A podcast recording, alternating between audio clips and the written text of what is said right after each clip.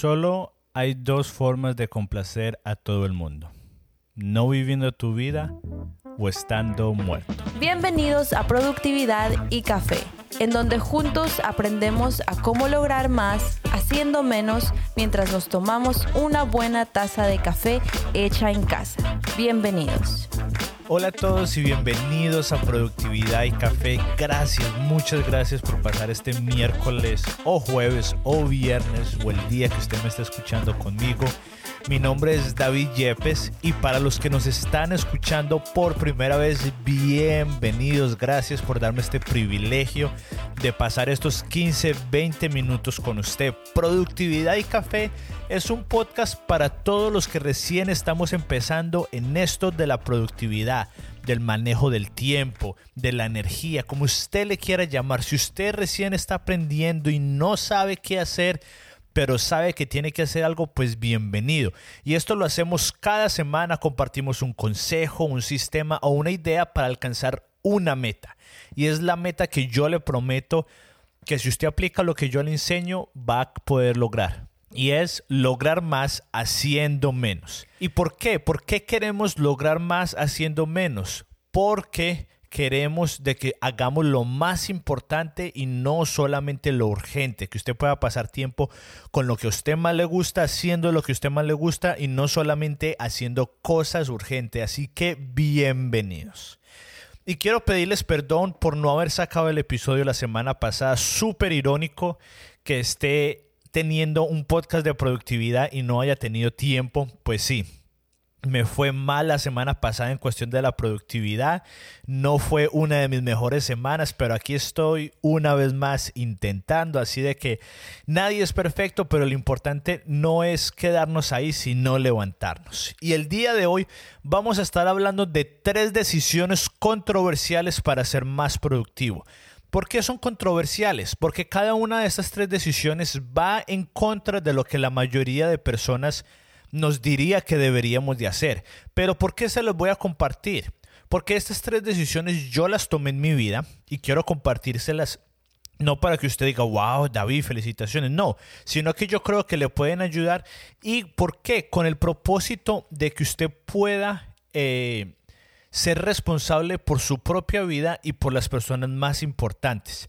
Cada una de estas decisiones, las personas que están lejanas a su vida van a decir, wow, pero usted por qué hace esto, usted quién se cree mejor que nosotros, pero usted, sus responsabilidades y las personas más cercanas a usted se lo van a agradecer. Entonces, empecemos con la número uno.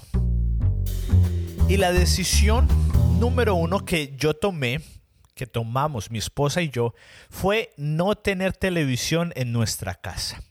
Mi esposa y yo llevamos dos años y medio de casados y nunca hemos tenido un televisor en nuestra casa. Obviamente hemos tenido grabaciones y, diferentes cosas y hemos traído un televisor, pero mi esposa y yo nunca hemos comprado un televisor. Pero la razón por la que nosotros tomamos esta decisión inicialmente no fue para ser más productivos, fue porque lo leí en un libro y en este libro hablaba de las estadísticas de cuánto tiempo pasa una persona viendo televisión al día, a la semana, el año. Y él decía, el promedio de las personas en este momento que viven, somos, tenemos entre 70 y 80 años. Y esta persona decía, para el momento que una persona se está muriendo, va a haber gastado un año de su vida entera viendo televisión. Imagínese eso, el promedio de la persona en este mundo va a haber gastado un año de su vida viendo televisión.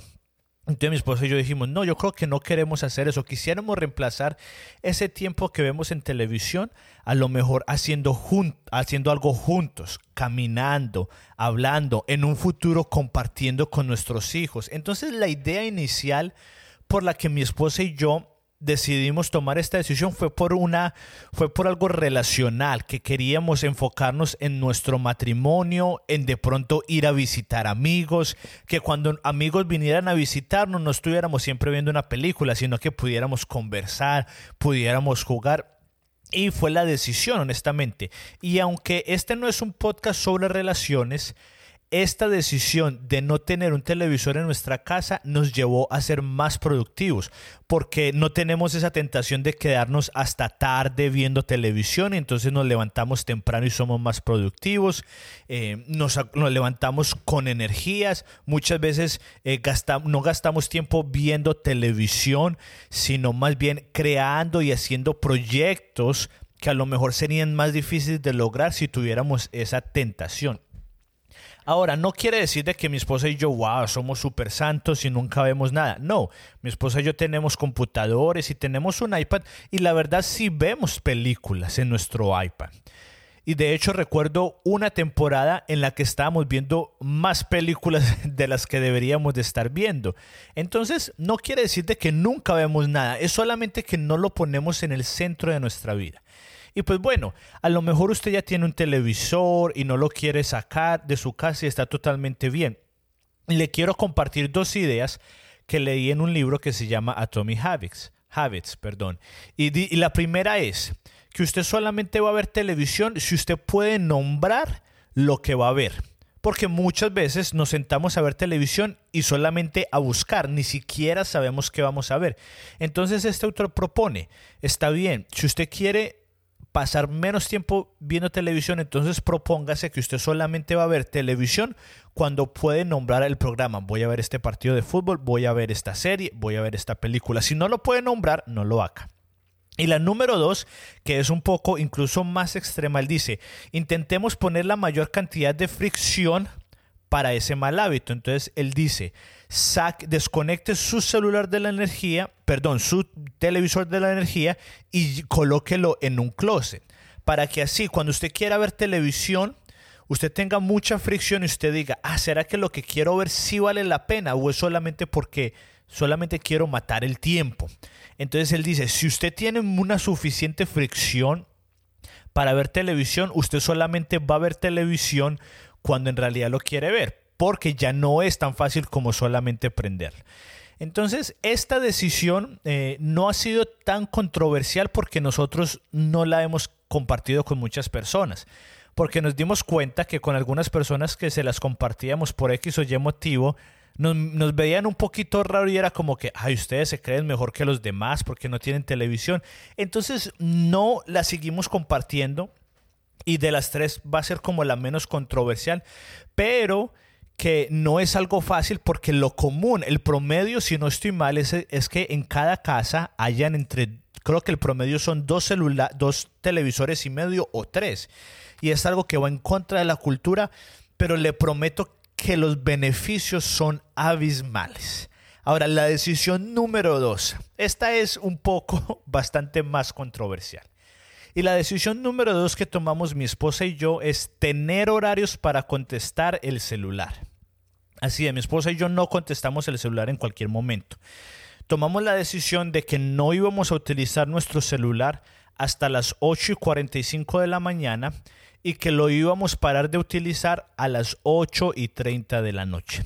Hay muchas razones por esto. Una de las razones es, una vez más, porque yo quiero pasar el mayor tiempo de calidad con mi esposa, porque en la noche cuando llego de trabajar Está bien, tengo un tiempo con el celular, pero en las últimas horas del día yo quiero pasarla con mi esposa, hablando con ella, conversando. Esto no quiere decir de que todos los días pase, pero es la meta. Tampoco queremos que lo último que veamos durante el día sea el celular, porque el celular tiene algo que se llama blue light y ya después en otro episodio podemos hablar de esto, pero lo que es el celular eh, no ayuda a que uno pueda dormir. Entonces muchas personas tienen dificultad para quedarse dormido porque ven el celular y el celular tiene algo que se llama blue light y es algo para despertarlo a uno. Por eso es que los celulares últimamente le han puesto algo que cuando uno lo activa el celular queda como de color amarillo porque tiene eso.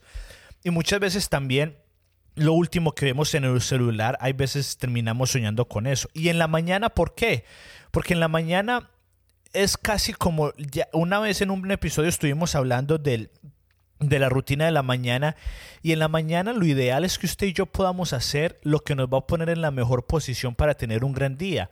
Y si vemos el celular podemos ver una mala noticia, redes sociales que muchas veces nos, no nos ayudan con la comparación, alguien nos llama y, y nos regaña, un mensaje de texto.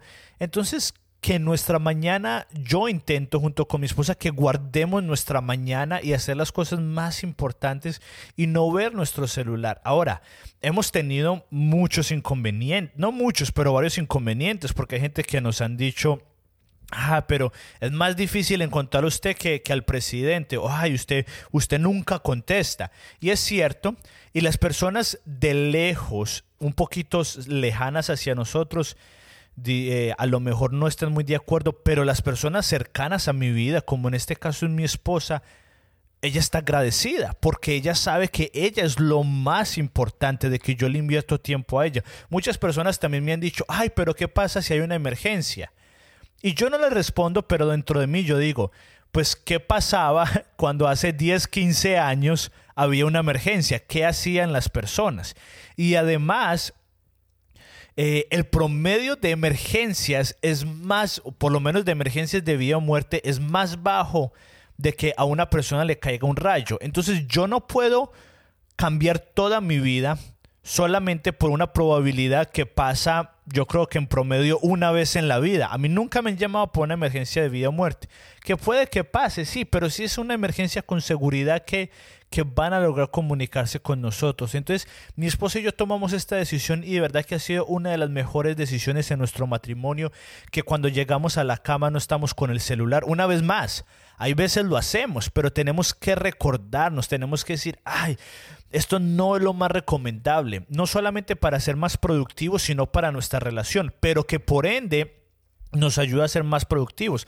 Porque si en la mañana, cuando voy a empezar mi día, estoy energizado, estoy con toda la mente fresca y no con noticias malas, pues voy a ser más productivo. Si en la noche pude dormirme a tiempo porque no estuve viendo el celular hasta altas horas de la noche, voy a poder dormir de la mejor manera y al otro día voy a poder rendir al 100%. Pero Claro, a mucha gente no le va a molestar, le va a molestar esto porque, porque muchos creemos de que ay, todo el mundo tiene que estar a mi disposición.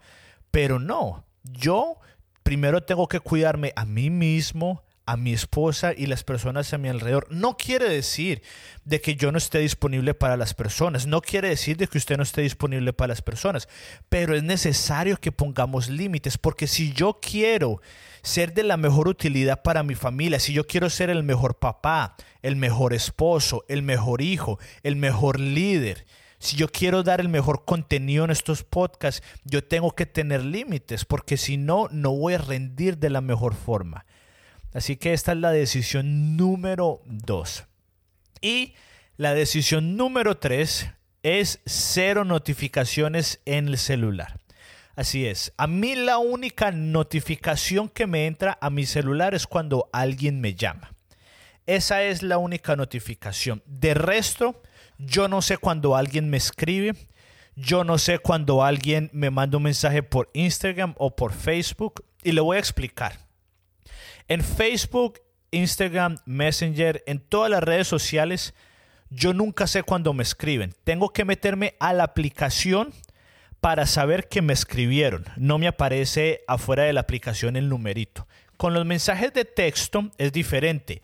No me suena mi celular cuando me escriben, pero sí me aparece de que alguien me escribió porque entiendo que los mensajes son un poco más importantes que las redes sociales.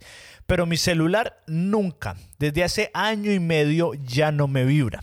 En el iPhone y creo que también en el Android hay una función que uno prende una luna que es para no molestar, do not disturb. Esa lunita yo la tengo prendido y no la he apagado desde hace un año y medio y ha sido fundamental. Esto yo se lo aprendí a otra persona y cambió mi vida porque antes me vibraba mi celular y yo paraba de hacer lo que estaba haciendo y entonces me desconcentraba. Me escribían un mensaje y muchas veces era solamente propagandas y me desenfocaba. Pero tomé la decisión de hacer eso y ahora en mi propio tiempo, cuando yo tengo mi tiempo, yo miro el celular. Y no a diferencia de que el celular me dice a mí cuando yo lo miro. Porque ¿sabe usted por qué las aplicaciones tienen notificaciones?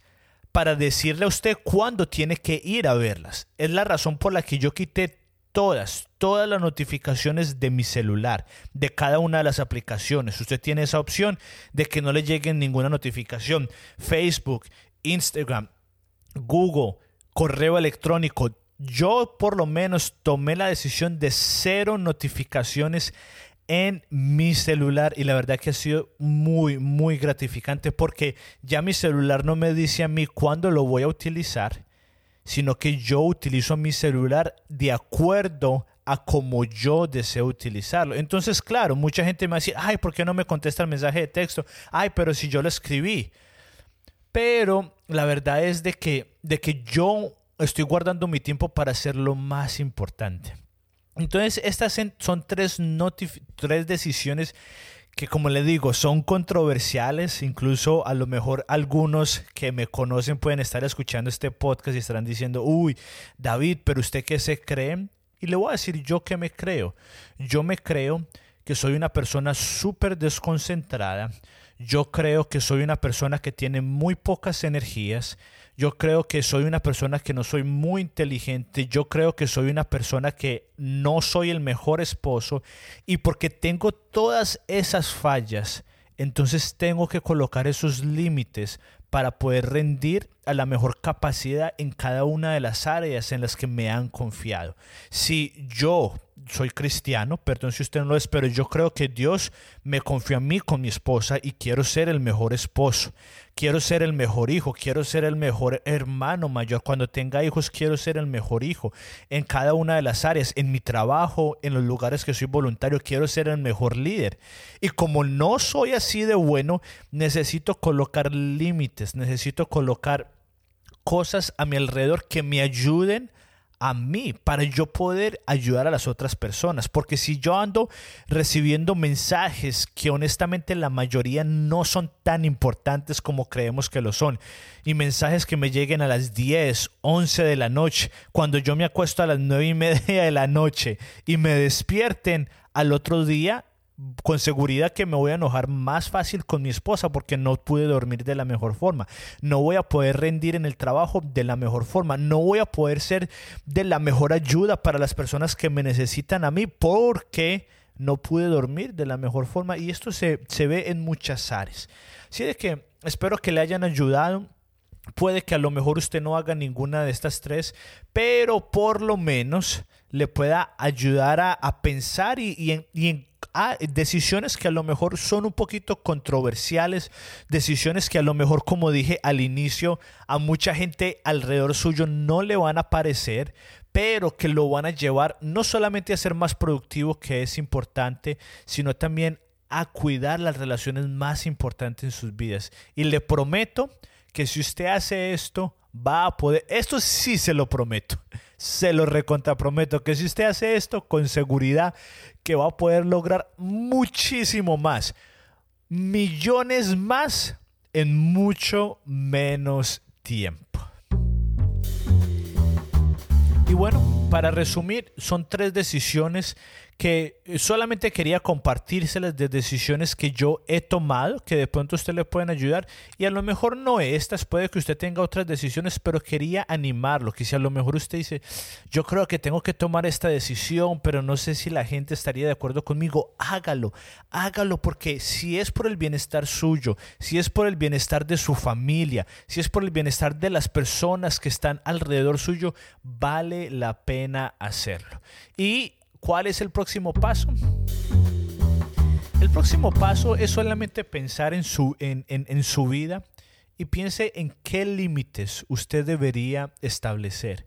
A lo mejor apagar su celular en la noche, de pronto que las redes sociales no sea lo primero que usted vea, de pronto borrar la aplicación de correo electrónico y que solamente lo tenga en su celular. No sé, todos tenemos un contexto diferente, pero piense en qué límites usted debería de poner en su vida para usted poder ser la mejor versión de usted mismo, la mejor versión de, hijo, de papá, de mamá, de esposo, de esposa, de líder, de trabajador. ¿Qué límites debe de poner usted en su vida para ser la mejor versión de usted mismo?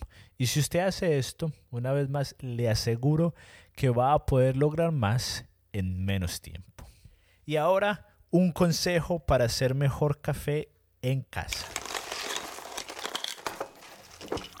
Y el consejo de hoy es un poco parecido a uno que di hace un par de episodios, pero como creo que es tan importante, lo quiero volver a decir y esta vez un poco más enfático.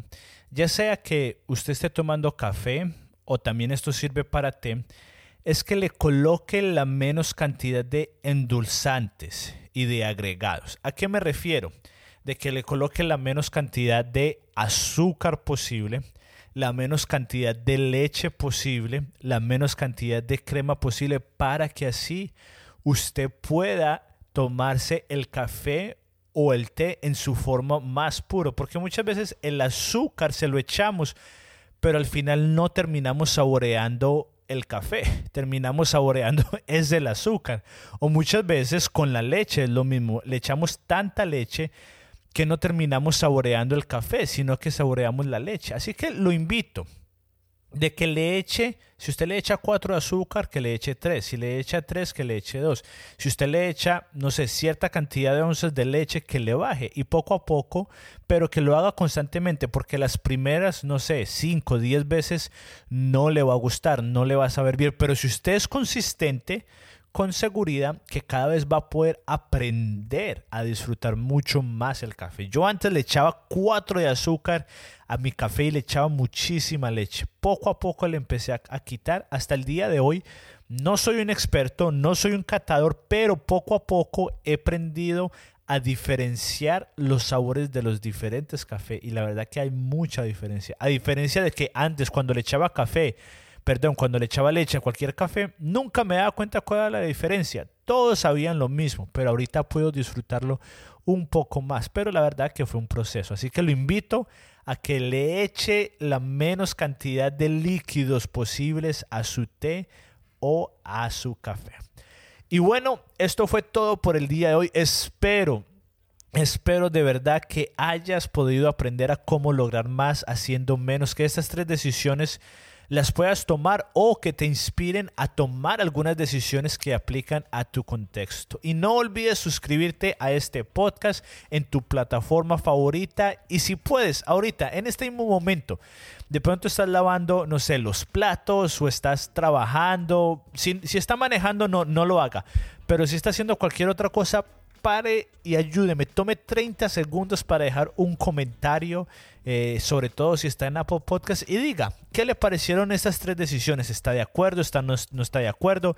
De pronto me creo mejor que los demás, son muy extremistas. Dígame qué piensa para que podamos aprender juntos y si te gustó, recuerda compartirlo con alguien más para que juntos podamos seguir creciendo. Y recuerda que puedes ver todos los links y todos los recursos mencionados en las notas del show. Gracias por haber estado aquí conmigo, gracias por haberse tomado este momento. Me siento muy honrado de que semana a semana, por estas últimas 11 semanas, te hayas tomado el tiempo de estar aquí, escuchándome, aprendiendo juntos y nos escuchamos, nos vemos el próximo viernes, perdón, el próximo miércoles, ya quiero que sea fin de semana.